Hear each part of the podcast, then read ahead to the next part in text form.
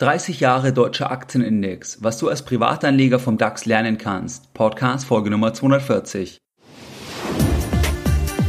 Herzlich willkommen bei Geldbildung, der wöchentliche Finanzpodcast zu Themen rund um Börse und Kapitalmarkt. Erst die Bildung über Geld ermöglicht die Bildung von Geld. Es begrüßt dich der Moderator Stefan Obersteller. Herzlich willkommen bei Geldbildung. Schön, dass du dabei bist. Jeden Sonntag erhalten mehrere tausend clevere Geldbilder meinen wöchentlichen Geldbildung-Newsletter. Bereits seit mehreren Jahren, seit 2014 mittlerweile und pünktlich versendet wie ein Schweizer Uhrwerk jeden Sonntag. In dem wöchentlichen Geldbildung Newsletter, da sprechen wir über Themen, über Aspekte, über Informationen, die du nicht im Podcast und auch nicht auf meiner Webseite findest. In der Vergangenheit sprachen wir beispielsweise über die jeweils neuesten Investments von Warren Buffett, über das Thema der neuen Fondsbesteuerung, über das Thema der Bargeldbeschränkung, Bargeldobergrenze, über das Bewertungslevel, über ETF-Sparpläne, Aktiensparpläne, über die besten Direktbanken und über viele weitere spannende Themen. Wenn du hier noch nicht dabei bist, dann schließe dich uns gerne an und gehe jetzt auf www.geldbildung.de und trage dich direkt auf der Startseite mit deiner E-Mail-Adresse für den kostenfreien Geldbildung Newsletter ein. Es wird beispielsweise auch anlässlich des Jubiläums von Geldbildung, jetzt nicht vom DAX, am 15.09.2018 da wird es dann entsprechend auch eine Aktion geben, da wird es ein spezielles Thema geben, was du dann nur im Newsletter als Abonnent ähm, findest, also nur dort erfährst du davon. Das heißt, wenn du noch nicht dabei bist, trage dich gerne ein. Ganz wichtig, du musst die E-Mail-Adresse noch einmal bestätigen. Das heißt, auf, in, die, in der ersten E-Mail ähm, da musst du auf den Link klicken und erst dann bist du offiziell dabei und erhältst jeden Sonntag noch mehr kostenfreie Geldbildung direkt in dein E-Mail-Postfach. In der heutigen Podcast-Folge Nummer 240, da sprechen wir über ein spannendes Thema und zwar sprechen wir über den populärsten Index in Deutschland. Der Deutsche Aktienindex, der wurde am 1.7.2018, da wurde der DAX 30 Jahre alt. Die erste Notiz, die erfolgte damit 30 Jahre vorher, macht Sinn, am 1. Juli 1988 und zwar mit einem Punktestand von 1163 Punkten. Das heißt, über diese 30 Jahre, da hat sich der DAX insgesamt mehr als verzehnfacht. Das heißt, ganz interessant, von 1163 Punkten auf über 12.000 Punkten ist der DAX angestiegen in diesen 30 Jahren, wobei es da natürlich auch entsprechende Hochs und Tiefs gab. Wer war der Erfinder vom DAX? War das Dirk Müller? Der wird heute gerne von den Medien als Mr. DAX assoziiert, weil er oft auf Fotos ist. Oder war das eine andere Person? Als Erfinder vom DAX, da gilt ein Redakteur, und zwar ein gewisser Frank Meller. Der war damals bei der Börsenzeitung BZ tätig und er hatte bereits Anfang der 80er Jahre einen BZ-Index kreiert.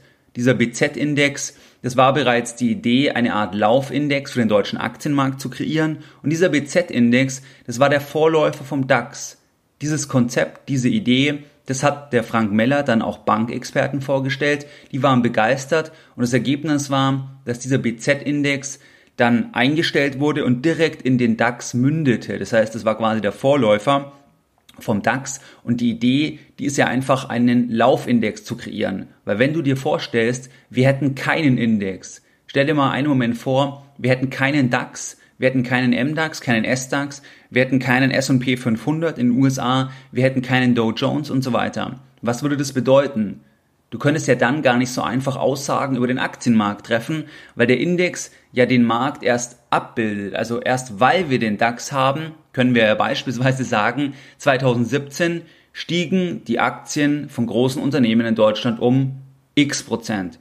Die Aussage können wir nur tätigen, weil wir diesen Laufindex kreiert haben und in diesen Index fließen halt die Entwicklungen von 30 Unternehmen gemäß einer bestimmten Gewichtung ein. Deswegen ist es die Voraussetzung überhaupt, um eine Aussage über einen Markt zu tätigen. Und theoretisch kann alles ein Markt sein, das ist ganz wichtig. Das heißt, der DAX ist jetzt das populärste Börsenbarometer. Das schauen wir uns heute jetzt von dem Jubiläum genauer an. Aber grundsätzlich kann alles ein Markt sein, je nachdem, was definiert wird. Also theoretisch könntest du auch sagen, ähm, dass man einen Markt kreiert, wo nur Aktien in Deutschland enthalten sind, wo ähm, die zehn ältesten Vorstände die Firmen leiten beispielsweise. Also dass man sagt, immer dort, wo der CEO, also wo die zehn ältesten CEOs vom Lebensalter her die fasst man zusammen, die Aktien in einem Index und dann kann man einen ETF auf diesen Index kaufen. Wenn da halt ein Markt da wäre, könnte man sowas machen. Ich weiß nicht, ob das mit dem Alter, wahrscheinlich kann man das wieder heute nicht mehr machen wegen irgendwelchen Gleichbehandlungsthemen oder ähm, Diskriminierung wegen Lebensalter.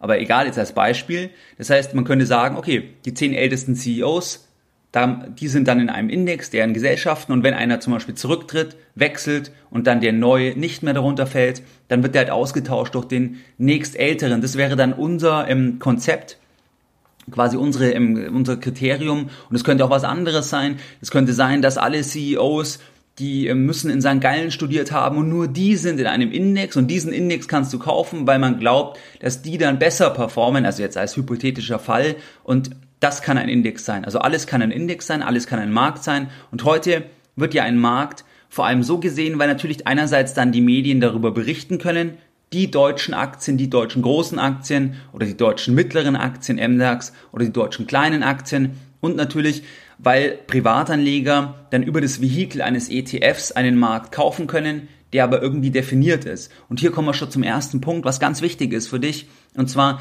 dass wenn du beispielsweise einen ETF auf einen Markt kaufst, dass du natürlich immer anschaust, was ist es für ein Markt? Also, wie ist auch die Strukturierung? Welche Titel kommen rein? Welche fallen raus? Weil du kaufst den Markt und der ETF bildet ja nur den Markt ab. Entscheidender ist aber letzten Endes, welche Kriterien gibt es, ähm, dass Aktien in den Markt reinkommen und zum Beispiel gibt es Obergrenzen, also was darf eine Aktie maximal an Volumen annehmen. Das ist beim DAX zum Beispiel 10%. Also eine Aktie beim DAX darf maximal 10% Indexgewicht annehmen. Das heißt, es kann jetzt nicht sein, dass halt eine Aktie 40% ausmacht. Das heißt, du musst dich immer mit dem Markt beschäftigen und der Zusammenstellung, weil diesen kaufst du ja dann jetzt über den ETF. Kommen wir zurück zum DAX. Beim DAX ist es so, dass hier in Form von diesem Punktestand, gestartet eben am 1. Juli 1988, da wird einfach die Wertentwicklung gemessen von den 30 größten Unternehmen in Deutschland und die bilden circa 80 Prozent von der gesamten Marktkapitalisierung ab. Das heißt, die, Be die Börsenbewertung, die beträgt 80 Prozent im DAX von der gesamten Börsenbewertung von ähm, allen Aktiengesellschaften, die an der Börse notiert sind in Deutschland. Und Anfang Juli 2018, da betrug die Market Cap auf Englisch, die Marktkapitalisierung, circa 1,25 Billionen Euro Billionen sind 1000 Milliarden, also 1240 Milliarden circa betrug Anfang Juli 2018 die Marktkapitalisierung. Wenn der Indexstand jetzt rauf geht oder runter geht, dann geht der rauf oder runter, weil die Aktien, die im Index in diesem Markt enthalten sind, in diesem Beispiel 30 Unternehmen, weil die halt gemäß der Gewichtung sich entsprechend verändern. Das heißt, eine Indexveränderung ist einfach jeweils die Kursveränderung der Aktie in Prozent multipliziert mit dem Gewicht der Aktie im Index und dann schaut man sich halt alle 30 an und so bildet sich dann quasi sekündlich entsprechend der Indexstand. Was bei der Gewichtung wichtig ist, dass bei der Gewichtung lediglich die Marktkapitalisierung vom Streubesitz reinzählt. Das heißt, wenn es Großaktionäre gibt, also wenn jemand 5% und mehr hält an einer Gesellschaft, dann zählt es nicht in die Gewichtung. Das ist ganz wichtig. Beispielsweise, wenn du dir Unternehmen wie BMW anschaust, wo es Großaktionäre gibt, Familie Quant, dann zählen die Pakete, die die halten, das nennt man dann Festbesitz, das zählt dann nicht zur Gewichtung beim Index, weil die sind ja gar nicht im freien Handel, im sogenannten Free Float, sondern die hält die Familie einfach. Die sind also ausgenommen bei der Gewichtung. Was bedeutet das? Das bedeutet, je höher der Streubesitz ist, desto tendenziell höher ist auch das Gewicht im Index entsprechend, weil ja nur der Streubesitz bei der Gewichtung mit reinzählt. Die Aktie mit dem höchsten Gewicht im Index, und zwar begrenzt auf die 10%, weil das ist das Höchstgewicht so gesehen, was eine einzelne Aktie erreichen kann, das ist die Firma SAP derzeit, also im Juli 2018. Und dann kann man sich halt anschauen, was ist die andere Gewichtung von anderen Werten. Das verlinke ich dir auch in den Show Notes. Sprich, dann kannst du anschauen, was sind die 10 wichtigsten Unternehmen, weil das heißt ja, dass deren Wertveränderung stärker sich dann halt im Punktestand reflektiert. Beispiel SAP, wenn alle anderen Aktien gleich bleiben und zum Beispiel SAP würde um 10% steigen, dann würde halt der DAX um 1% steigen, weil SAP ein Gewicht von 10% hat. Und 10% mal 10% wäre dann entsprechend 1%, wenn alles andere halt entsprechend im Gleich bleibt. Den deutschen Aktienindex, den gibt's als Performance-Index und auch als Kursindex. Das ist auch ganz wichtig, dass du beide Begriffe kennst. Das heißt, Performance Index, das ist jeweils ein Index, wo die Dividenden reinvestiert werden. Das heißt, rechnerisch reinvestiert werden. Das heißt, der Punktestand liegt immer über dem Kursindex, weil beim Performance Index die Dividenden reinvestiert werden. Wenn du jetzt normal die Presse verfolgst, dann wird der DAX immer als Performance Index kommuniziert und nur wenn du explizit danach suchst, das heißt, wenn du bei Google zum Beispiel eingibst DAX Kursindex, dann wirst du auch auf diesen ähm, Kursstand stoßen. Und da siehst du dann auch die Bedeutung der Dividenden, weil beispielsweise jetzt, wo ich diese Podcast-Folge aufnehme, da steht der DAX Performance Index, also der normale DAX, der DAX, wie er kommuniziert wird, der steht bei 12.700 Punkten und der DAX Kursindex, der steht gerade einmal bei 5.870 Punkten. Das heißt, deutlich weniger und die Differenz sind letztlich die Dividenden, die beim einen ausgenommen sind, beim anderen beim Performance Index, da sind sie entsprechend reinvestiert. Der größte Börsengang in der DAX-Geschichte, das war der Börsengang der Deutschen Telekom. Das ist vielleicht auch noch ganz interessant, einfach als Fakt entsprechend zum Jubiläum vom DAX. Und zwar dieser Börsengang, der war im November 1996 und der brachte der Gesellschaft circa 13 Milliarden Euro entsprechend was war das schlechteste Jahr bisher in diesen 30 Jahren, dann bekommst du auch mal ein Gefühl, wie weit kann es beim DAX runtergehen, zumindest jetzt, wenn wir die 30 Jahre als ähm, Benchmark heranziehen, dann war es so, dass das schlechteste Jahr 2002 war mit einem Minus von 44 Prozent. Wenn wir uns jetzt die 30 Jahre beim DAX anschauen, bei diesem Börsenbarometer, dann gab es natürlich diverse Krisen und Crashs, beispielsweise Beginn des Zweiten Golfkrieges, Asienkrise, Russlandkrise, dann, was gab es noch für Themen? Bilanzskandale, New Economy Krise, Finanzkrise, spezifisch Insolvenz von Lehman Brothers am 15.09.2008.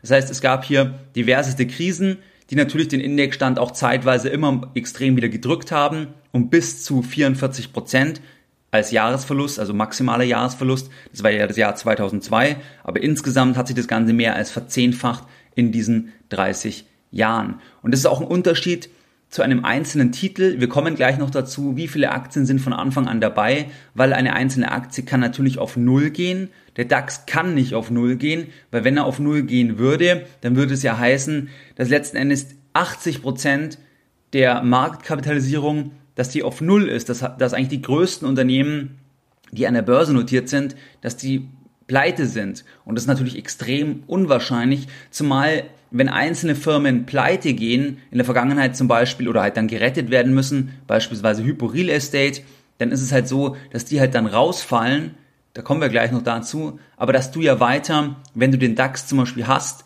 und das ist jetzt nur ein Beispiel, das soll keine Empfehlung sein, dass dieser nicht auf Null gehen wird, weil eben, weil das ja dann einfach ausgetauscht wird. Und das ist auch ein Unterschied jetzt einfach ganz ähm, vereinfacht ausgedrückt gegenüber halt einem Einzelinvestment, das natürlich entsprechend auf Null gehen kann. Dann kommen wir vielleicht gleich dazu, dass was waren die Wertpapiere, die jetzt von Anfang an dabei waren. Und zwar sind 15 Aktien von Anfang an dabei, also bis heute noch. Das heißt beispielsweise Allianz oder BASF oder Bayer die waren von Anfang an, also auch am 1. Juli 88 dabei und ähm, die anderen 15, weil 30 sind sie ja insgesamt, die wurden quasi ausgetauscht. Da gab es dann halt ähm, welche, die rausgefallen sind, reingekommen sind, zum Beispiel eben Hypo Real Estate, weil die die Kriterien nicht mehr erfüllt haben oder gar pleite gegangen sind. Wem gehört der DAX eigentlich? Der DAX, der wird überwiegend vom Ausland gehalten. Das ist ja generell so, dass natürlich in Deutschland nur wenige Aktien haben. Das heißt, die Quote, die liegt ja nur bei 12, 13, 14 Prozent. Jetzt ist sie ja ein bisschen gestiegen, aber es haben nur wenige Menschen Aktien. Das heißt, sehr, sehr viele der Gesellschaften, die an der Börse notiert sind, werden von ausländischen Investoren gehalten.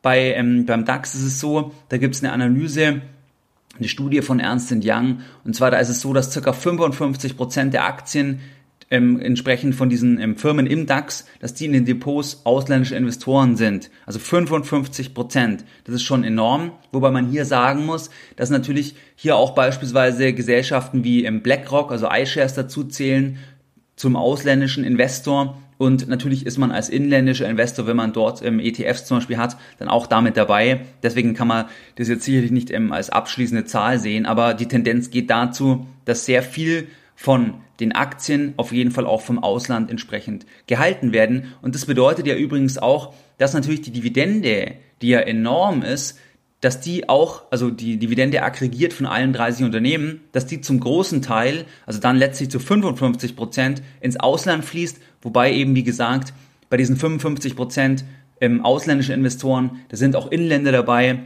die halt da entsprechend ähm, Papiere halten, von BlackRock zum Beispiel. Und ähm, deswegen landet es ja dann doch wieder auf deutschen Konten, ähm, zu einem gewissen Teil natürlich.